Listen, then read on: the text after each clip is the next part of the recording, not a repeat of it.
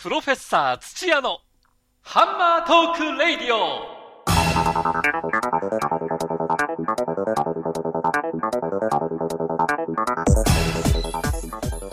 悪は栄え正義は枯れる。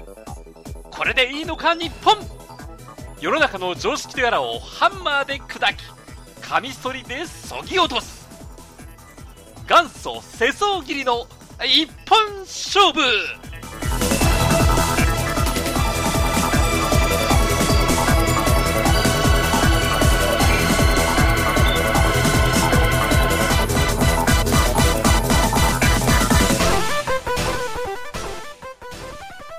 プロフェッサー土屋のハンマートークレイディオナビゲーターの秋山博康です。さあそしてプロフェッサー土屋こと某大学名誉教授の土屋和恵さんです。先生こんにちは。こんにちは。さあ早速ですが今回のテーマです。はい、えー、これもう通っちゃいましたけどもね。共謀罪。共謀罪は、安倍治安維持法だ。サブタイがあります。凶暴な政府が共謀罪をその通りです。安倍さんってもさもさしててね、切れる、切れる顔してないから、なんかこう、思いっきり悪人って見えないんだよね。でもやってることは最悪だね。うん、要するに、まあ、教、学問と教養がないからここまでできるのかなっていうことはあるね。法律とか憲法とか仮にも知ってる人には耐え難いうん、ある意味で亡命したくなった法律家、良心的な法律家多いんじゃないかな。そこまで。そうなのよ。ここがこの法律の悪質なとこよ。法律のプロが徹底的に悪意で作ってる。まあ、土屋先生はその法律のプロでもあるわけですけどね。ええ法律のプロでなければ、ここまで悪質なものが作れないのよ。これ実際作った人たちっていうのはどこにいるんでしたっけ？まあ、それはだから法務省でしょう。あ普通はね、その条文を作るのは、その、内閣法制局だって言われてるけど、ええ、この種のもう、要するに専門的なものになると、あの、法制局は軸の過ちとかね、うん、なんか条文の並べ方とかなんていうか、みたいな、そういうのにはアドバイスするかもしれないけど、まあ、だって、警察官僚以外が官僚、ここまで悪意に満ちた法律は考えないですよ。冒頭でね。はい。自分たち。共謀罪。はい。まあ、あの、正式にはテロ等準備罪でしたっけ？それ、ウインチキだもの。もう共謀罪ってのがあんまりひどくて、3回も廃案になってんのに、それをまた持ち出してきたのよね。しかもテロ等なんて、どこにもテロの、あの、あれはないの。マフィア対策とかテロ対策とかっていうのは一行もないんですよ。ですから今日のこのお話の中では、我々は共謀罪ということで通してまいりましょうね。行きましょう。共謀罪っていうのは、これが非常に難しくって、私などは、あの、講義に使うことがなかったです。英米法をやりませんでしたから。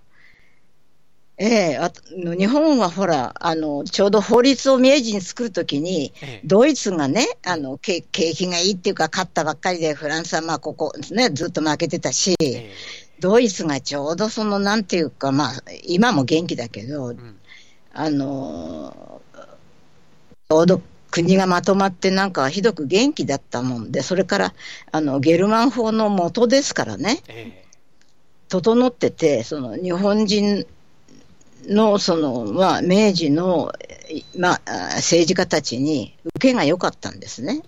だから、ご存知の通り、最初はボアソの後なんて言って、そのフランス民法などという世界に冠たるフランス民法を入れようとしたんだけど、結局、ドイツの一部を除いて、ほとんど翻訳をしただけだったですね。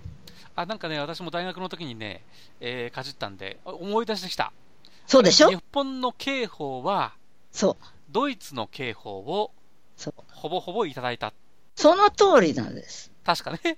はい。あ、思い出してきた。で、ええ、民法もそうだしね、うん、ドイツこっちは、うん、もう民法も、要するにドイツ法の、えー、出張所になっちゃったの。あ、日本翻訳出張所です。はい。それでね、あの、うん、読法を、あの、お勉強して、もう戦後、この日本がアメリカにこれだけ支配されて戦力がこのまんま続いてるのに、英米法は結局、あの、官僚たちが、その、東大さんあたりを頂点に、ドイツ法をやってきてますから、うん、英米法は結局栄えなかったの。うん。なんか要するにな、なんていうかな、最初にね、その形で、あのいろんな講座とか、ほら、後継ぎが次から次へできるわけね。うんで、講座も多いしとかわかるでしょ？もう英米法なんて片隅に追いやられてて、私の先生なんかも、まあ、その独法の方は大化だったのに、英米法で、コモンロー僕にはあんなものはわかんないねって。わかるその面白さ。いや、ちょっと、難しいな。いや、だからコモンローってのは、うん、これはあの、イギリス法のね、コモンロー。コモンっていうのは、大衆とか民衆とかっていう意味を含むのよ。ええ、要するに国民の中から生まれる。そう。な生まれるっていう意味があって、ええ、それがドイツみたいに上からね、法律は決まったんだって言って、要するに関係が強い法律でやってきた人には、そのなんか、どこに権威があるかわからない法律はわかんないだったそうですよ。なるほどね。それでね、先生。うんさあ、そこでです。はいはい、そこ共謀罪に関係があるんだ。あよかった、関係があって。だから前置きをしたんじゃない。いや、その一番全然違う方向に先生話それていくんで。全然？これやっぱり共謀罪とその。共謀罪、だから、全然馴染みがなくて、ええ、要するに日本の刑法はもうそのまんま結局、100年変えないでいるんだから。うんうん、ドイツ法のまんまなのよ。うんうん、それをなんか7、8年前に日本語にのひらがな的に変えただけなのよ。漢語。漢語だったのよ。わかる？その、いわば。いやそれは昔のね、そのまんまだったから。そう。だからあなたの知識も今のただ少し口語風になっただけよ。へそのくらい変わらなかったの。だけど、周辺にこう小さい法律をくっつけてったわけよ。うんうんうんね、えだから、その、なんか、まあ、いわゆる今時でいうところのアップデートってやつですね。そうです。うん、に、は、刑法の元刑法は手をつけないで、ええ、その付属を作ってたわけ。なるほど。で、それでも英米法、やっぱり奇妙なもんでね、あの、なぜアメリカがそれを許したかっていうと、統治の手段としては、ドイツ法の方が優れてる。ほう。いわゆるその、おお役人が、そうです。その国を治めやすい。関係、関係の、要するに法治主義だと。ね、法治主義も悪い意味はないのよ。もともと法法律で治めるっていう意味には、民主主義の根幹が入ってるのよ。ね、知者。要するに治めるものと、治められる非知者と知者って言うけどね、知者、治めるもの、政治家と、そう。要するに国民主権ってそういうもんだと。ね。いつも私もえー、いずれ総理大臣になれるかもしれない。わかるね？総理と限らないの、はい。要するに法律を作る立場になる。あるいは法律を作るための代理人をいつでも選べるという、元の、主権の元を持ってるから、自分の首を絞めるような法律は作らないだろうというのが民主主義の根幹なのよ。それを壊してんのよ。つまり自分たちだけは一等選出で、ね、日本というタイタニックは自分で、要するに沈没させんじゃないの？でも自分たちだけは救命ボートもあるし、何でもあんのよ。ね？それが続くと思ってるだけ。だから、私は、まあ、できたら、うん、権力を振るうのは、興味がなかったけど、改めて権力を振るいたいと思った。どういう形でっていうとね、これを作ったやつにこの法律を飲ませたいの。わかる？ね？要するに、自分たちはいいところにそのままいられるという、この政権が続くようにという、そのためなら何でもするっていう悪意が見えすぎてるのよ。そこで今回のテーマ、共謀罪は安倍治安維持法だと。その通りです。こう言い切るゆえんで言いすね。切れますよ。だってとんでもない。こんなにいろんなことを700、277項目も挙げながら、なん政治資金規正法はなし、公職選挙法は対象になし、ね、ここね。元の、今度、この、ええ、この共謀罪の元になった、ほあの、ほら、国連のね、国際組織犯罪防止法には、公権力の私物化を禁ずるってのがあったの。ほうほうほうほ安倍がやった森友、賭け、お友達に440億って、公権力の私物化ね、自分のものにするのを罰する規定。それがわざと外してんの。うこれは。それから警察官僚のね、あの、越権、要するに、まあ、あのー戦前で特攻がやって、あの、小林滝次をね、あの、ぶっ殺したり、あの、三木聖っていう、すごく立派な木内さんで哲学者、うん人生論ノートを読みましたよ。ねでしょ？うん。高校生がよ読んだよね。この時に、えええっと、あの三期生は、えー、3年、その、未決で、どんな、要するに判決ももらわないで、次から次へたたらい回しにされてただけで、あの、ひどい皮膚病にかかって、要するに監禁、警察に殺されてるんだよ。まあ、いわゆるあの、治安維持法っていう悪法ですね。の通りです。悪法がありましてね。うん。それは、治安維持法の方がまだ、この共謀罪よりマシなんです。いや、それちょっとやっぱり。はい、条文が少ないだけじゃなくて、目的がはっきりしてたの。国体、天皇制を反対するのは許さないという国体が明朝って言ってね、明らかにしておくこと。国国体や体制の転覆を許さない。私有財産を損害するっていうか、私有財産の否定を許さないという、二つの大きな目的があったんです。先生のこの治安維持法には。はい。ところが今回の共謀罪は共謀罪っていう、そのさっきから言って、なんとか理解してほしいという、日本には存在しなかった、この100年存在しなかった共謀罪というのを導入する英米法ではおなじみなんですが、を導入するという、その、なんていうかな、あの、せめぎ合いに来てるわけ。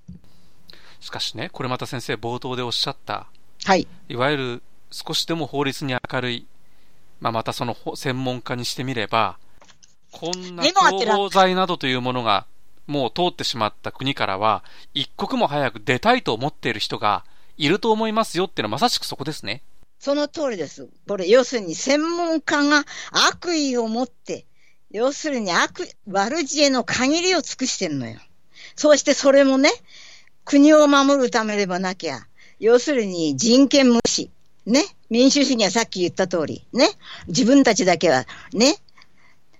ずっと支配するんだ。支配者のままでいるためには何でもしてやるでしょね。民主主義はない。憲法は踏みにじる放題。しかも、ここまで悪意に満ちて、監視、官権が年中監視をして、あの、悪いことをする政治家は野放しなのよ。ね。自分がいくら私物化してもいい政治家と警察と財界の、それも大物がお得になるように、それにかん、か、引っ張りがいくような部分は全部なくしてるんです。要するに雑魚は全部捕まえると。大物は逃がすんだってわざわざ対象にもしてないのよ。それで共謀罪っていうのがどうしても理解できないというのは、これは日本の刑法で、要するに適用した場合には裁判官がまともならば違憲で、あの、引っ張らすと思う。ただ、ほら、今ご存知の通りね、なんたってほら、官僚さんがみんな、ね、裁判官も、うん、なんて言われてますから、裁判官にまともなのがいれば、これはえ違憲だとか、うん、あの、適用しないと思います。適用できない。こんな、こんなめちゃくちゃな話は。ここまで悪質なっていうのは、うん、安倍さんが、あれで、その、作れる法律でもないし、金田は、えー説明さえできませんでしたからね。でしょ？法務大臣が説明できなかったのよ。なぜかっていうと、悪意は、のその深さみたいなものは法律を専門にやってないとわからない。何が一番怖いか日本に、皆さんに理解がもしできるとすれば、日本の今までの法律はドイツ法系、大陸法系って言われてます。はい。必ず実行に移して、行動に移して、初めて捕まるのよ。それからある種のこともやはり予備罪であれ、未遂罪であり、わかるね？手をかける、わかりやすく言うと、手をかけて初めて犯罪になるのよ。気をつけてね、共謀罪は計画だけで、どんな実行に移さなくても全て罪犯罪です。理解できた？しかもその組織の一員であれば、そうよ。逃げられるの。逃げ放題なの。えこれだから、実際にその人間がその手を下さなくとも、準備段階で、その組織の構成員の一人であれば、全部捕まっちゃうんでしょ？そうよ。まあ、そうよ。それから、これから、その司法取引を入れるでしょう。あちらさんにはあるから。わかる？あ、企画。計画だけで罪になるの。今までの日本の刑法は100年以上経ってるけど、全部実行に移さないと捕まんなかったの。わかるね？そうですそよ。れしかも証拠が必要だったの。いるの。今でも刑法、あの、あんまり日本の uh, 刑法のその実施がひどかったっていうので、諸外国ではないような条文が31条から39条まであるんですよ、憲法の。えこれが刑事訴訟法を持ってきてるの。本来は刑事訴訟法のはずなのに、あまりにも人権を無視したので、アメリカさんが気の毒って、日本の国民が今後ひどい目に遭わないようにって言って、あの憲法の中に人権擁護の特別な規定をたくさん入れてくれたの。ええそうよ。だからそういうことを含むわけよ。えでも上位のその憲法の方が、それは通るわけでしょ？もちろんよ。だから、ただ裁判官だから、け違憲なんて話がめったに通んない。違憲と無罪は？うん、なんか裁判官が生,、えー生涯一回？なんか弁護士も？弁護士人生で、えーなんか何十年に一遍か、えー一度も当たんないこともあるんだ、なんて話ですけどね。まあ、ね。言ってる私の友達、私の友達もみんな言ってるもん。で、うん、この間、いやーあの、無罪取ったんだなんて言ってね、すごい興奮してさ、だどうしたのよって言ったら、だって、一生に一度あるかないかだって言われてるよっていう、そのくらいない話なの。だから先生99%有罪だって有名じゃないのよ。まだ、まだちょっと私ピンとこないんですけど、どうして？その共謀罪の、な、何が最悪かの最悪を一つ挙げてくださいよ。いやーな、す、すべてって、まあ、例えば、なんだろうね、う横領でもいいし、はいはい。あの、いわゆる計画、まあ、その、窃盗にしても、あの、皆さんが一番簡単なのは、うん、いわゆる、あれだろうかな、今、オレオレ詐欺みたいな、詐欺罪かな。ええ詐欺も、その、まあ、横領とか詐欺とかちょっとややこしいんだけど、横領罪って、えー業務上横領像、普通の横領とあるのよね。え業務上横領の方が普通の横領の倍の重さで、しかもほら、大きな会社で起きるよね。それが、雑魚の一般の国民が対象である、ただの普通の横領罪はありますけど、もっと大物に犯し、犯す可能性のある業務上横領はわざわざ外してありますから、まあ、その典型では横領罪なんてのがありますよね。ほら、でせしめて横領。うん。私ね、なんであえてこんな基本的なことを先生に言ってるのかっていうと、はい。そういうお話とはい。共謀罪、まあそはいのテロ等準備罪。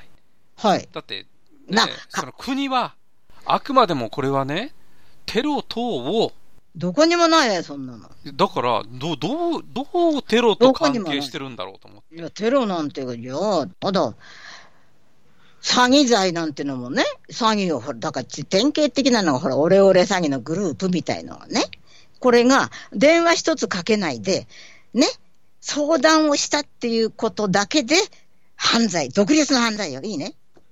だから、一罪で二つになるの。今までは詐欺罪、詐欺だよね。あなたからごまかして取ろうって言って、あそこの財産うまいこと取っちゃおうとかっていうのを、一人じゃなくてね、お前は、あの、電話かけろとか、まあ、やるじゃないの。あ、その、て、一番わかりやすいのが、だから詐欺罪ですよ。それが、電話をかけるとかね。で、あの、引っかかんなきゃ未遂罪だよね。わかるね？えそうやって行動に移さない限り犯罪でなかったのに、行動してなる、要するに成立する犯罪と、計画をしたというそのことだけで、共謀罪なの。まさに共謀なのよ。防御をしただけで罪なの。これ難しい？難しくないよ。詐欺罪であり、窃盗罪、何でも強盗とか、あの、例えば日清堂っていう、あの、銀座の有名なね、あの、宝石と店に侵入しようじゃないかって。お前はドリルでとにかく穴開けろとか。そんな話を適当にね、あの、酒飲みの、に長い、して、まだ、うん？何日にとか、どこに集まるとか、何にもやってなくても、もうそこで、そこにいた5人は全部、アウト。もう、その、それっきり、どなの実行に移さなくてなるとこが罪なのよ。だから、理解が難しいかなと、さっきから言ってるわけ。いや、だから、でもう一つい一般にはですよ。はい一般には、いや、それはだから未然に防いでもらってありがとうってことじゃないですか。それのどこがいけないんだっそて、人は言あら、まあうわけじゃない、ですか。何を言ってんのよ。冤罪を作る元じゃないの。こんなに冤罪の多い国で？どうして？司法取引をそろそろ入れるんだろうって。あなた、私があんたをはめようとするとき、秋山さんと一緒にやったんですって言って、垂れ込んだ私は無罪だからね。司法取引で。あとの皆さんは、あいつとこいつと一緒にやったんですって。それで安心して暮らせるの。だからね、この辺がまだまだピンとこないんですよ、一般の人には。その通り、だから怖さ。怖さを知らない。うんいやー、だからもう、しかも戦後生まれですからね。うん。いや、戦後生まれだからって、いや、な、な、どっちで、いや、人生の初めでやるか終わりでやるかのって、いあなたたちは、その途端の苦しみをこのままだと味わうわね。だから戦前の治安維持法で苦しんだ方々も、ねそう。この共謀罪はそんなもんじゃないぞと。そう反対してるのいっぱいいますよ。だから、もう自民党のほら、もうね、あの、引退したような人たちはみんな、とんでもないことだって言って、やはり、うん、ま、まあ、要するにまともな人が反対してるのよ。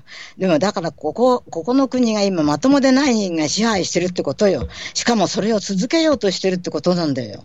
だけどね、先生、だから、はい。これもうあれですよ、明日明日7月の11日には、これ、法律としてテロ等準備罪、そうよこれ。施行でしょ？うん。もうこれ、い今更何言ったって遅いじゃないって思ってる人いっぱいいますよ。いますね。で、気が、だから私はそれを、危害法権、要は、治外法権って言葉があるでしょ？ええまず、危害政権って言葉覚えてよ。危害を加える政治なんです。また先生、語録ですね、これね。治外法権ならぬ、危害法権き危害、危害を加える政権なの。はあ国民に危害を加える政権なのよ。だから、危危害政権って覚えて、まず。ね。それから、今までの知害を使うなら、知識を害する。知恵を害する。わかるね？知害法権の字を変えてください。知。知恵は知恵。笑えないね。笑っちゃうけど。うん。害する。法権。いや、だからまともな良心、学学問だの、あの、良識だのあったらば、生きていくのが辛くなるのよ。それほどひどい。そう。だから、うん、ただね、民主主義を回復するほかない。自分でね、もう、うん、要するに長期政権とかとんでもない権力は必ず腐る。もう、よ権力がこれだけ腐ったのを見せられたら、何をすればいいかっていうのを考えましょうよね。結局、うん、国民が、こんこんな、こんな悪質な法律は理解するのはパンフレットもらっても読みもしないだろうなと私でさえ思うよ。これ実際ね、そのまあ警察への取材が長いジャーナリストなんかは、あの共謀罪、これ、冷めた目で見る警察幹部が少なくないというふうなことを言ってますけども、そんなことで安心できないですよね、これ、ね。とんでもない、そんなのポーズよ。仮にも、仮にもと、ね、上の方が東大出たりして、法律をきちんと、憲法もやりましょう。ね、平和、人権本性、平和主義、人権尊重、民主主義、ね、国民主権。これだけは、要するに日本の憲法の三大原則、全部吹っ飛ばされて、何の教養なの？何の学問してきたの？犬の学問をしてきたんですが、剣だ。ね、危害、性、剣の剣は、犬って書いた方がよかったね。政治の犬だよ。政治の犬が恥ずかしくって。そう。ね、さっきの危害政権は政治の権力だったけど、犬にしましょうよ。その下っ端の警官たちはみんな危害政権の犬になるのよ。ね。で、いや、民主主義を回復するほかない。うん、ただね、もうなんていうか、まあ、この前、橋本治さんの話にしたけど、これはある社会学者がね、有名なその自分の先生、社会学の先生が死にかけていて、もう長くはないっていうのがなんかまあ分かっててね、ええ先生って、日本がますますこれから悪くなっていくんで、どうしたらいいんでしょうねって言ったら死にかけている先生がね、どん底になると人が輝くよ。人間が立派なのができるってけど、人間に立派な人が何人か出たって大変なほとんどの人は途端の苦しみになるんだよ。だから民主主義の回復。うん、とにかく、まともな野党を育てるしかないよ。まあ、折しもね、つい先日行われた都議会議員選挙では、都民ファースト圧勝中の圧勝ということで。あの形、あれがもっと、あの、まともな野党でなくて、だって自民党に、いや、なんか、離党届を出しただけでまだ党員です。受理されてないって。わかる？あの、要するに離婚届なら離婚届を出したけども、離まだ、あの、役所は受理しておりません。正式には分かれてないって話よ。いやね、まあ、それは置いといても、うん。でも、都民はね、うんいわゆる、うんその、う受け皿があったわけですよ、そこに。そうですね。ね。そねまあ、そ、そういうことじゃないですか、要は。う。うん、いい、いい。うんだけど、全くその通り。だけど、明日明日じゃあ、その衆議院選挙が行われますとなったときに、はい。はい。悲しいかな。うん。ねまたまた今の民進党は受け皿にはなり得ないじゃないですか。はい、そうですね。そうなったときに、うん。やはり第三の受け皿が、はい。どういう形でも、その時にあるかないかでは、それは選択の余地として、うん、もちろんもちろん。うん。あの、うん。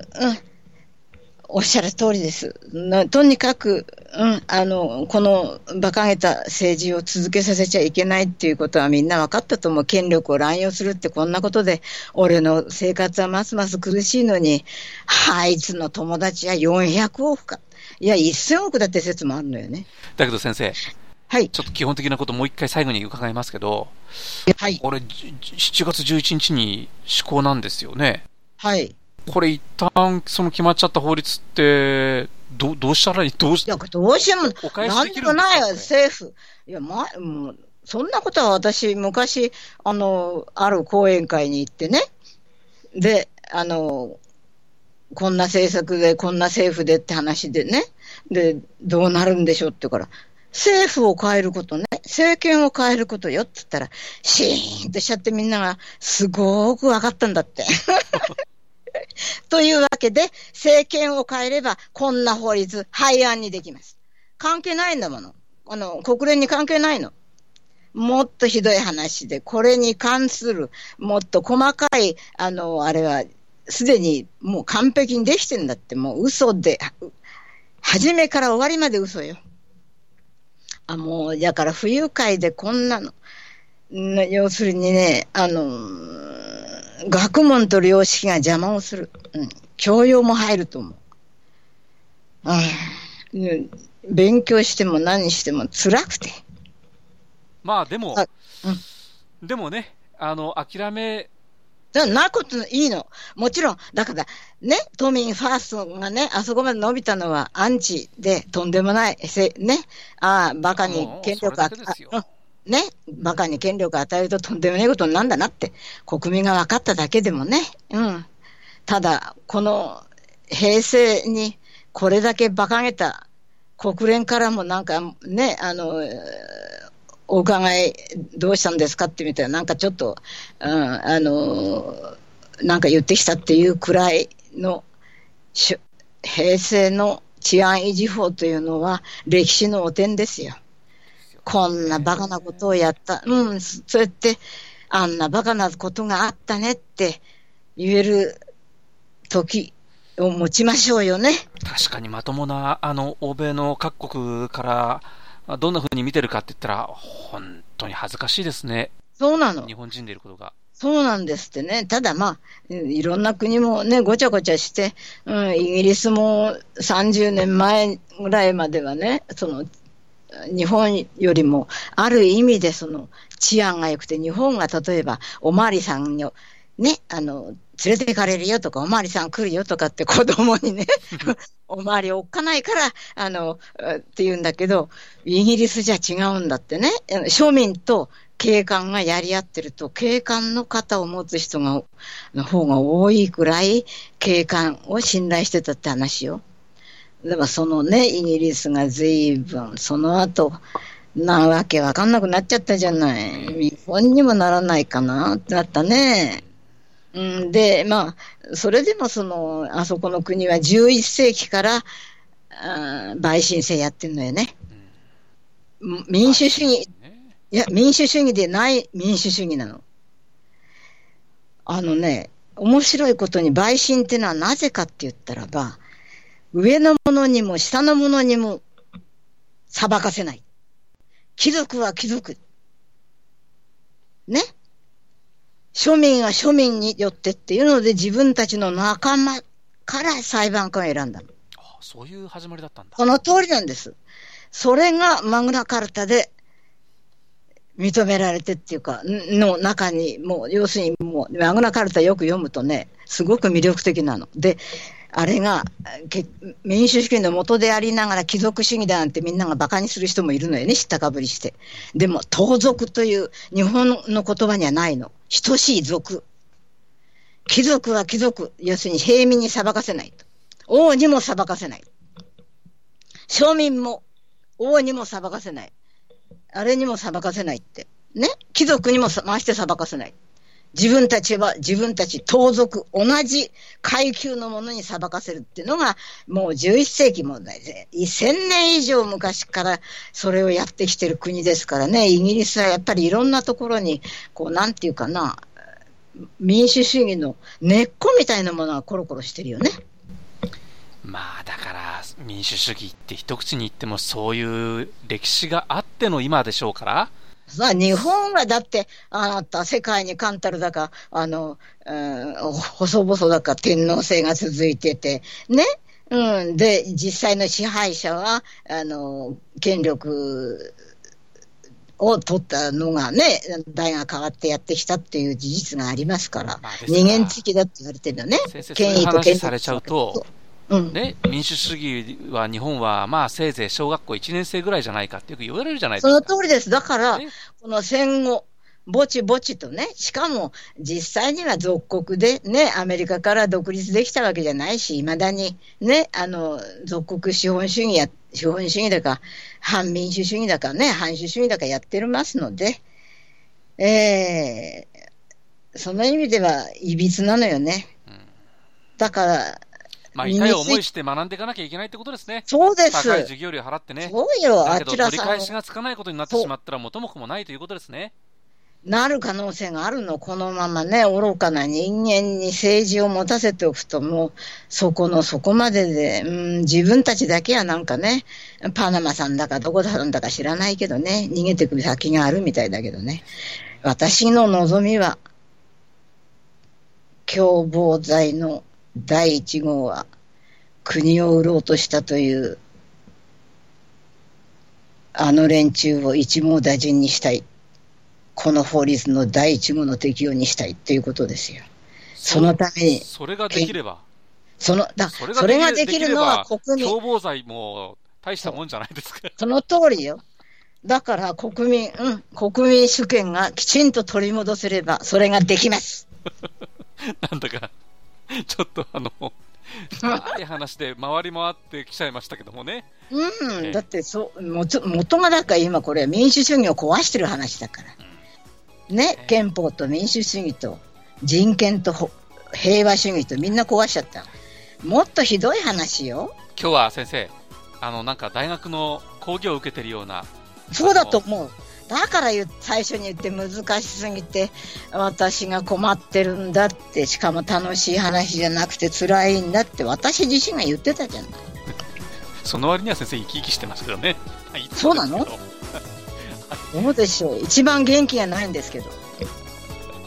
プロフェッサー土屋のハンマートークレイディオ、えープロフェッサー土屋こと某大学名誉教授の土屋和也さんでした先生今回もどうもありがとうございましたこちらこそ。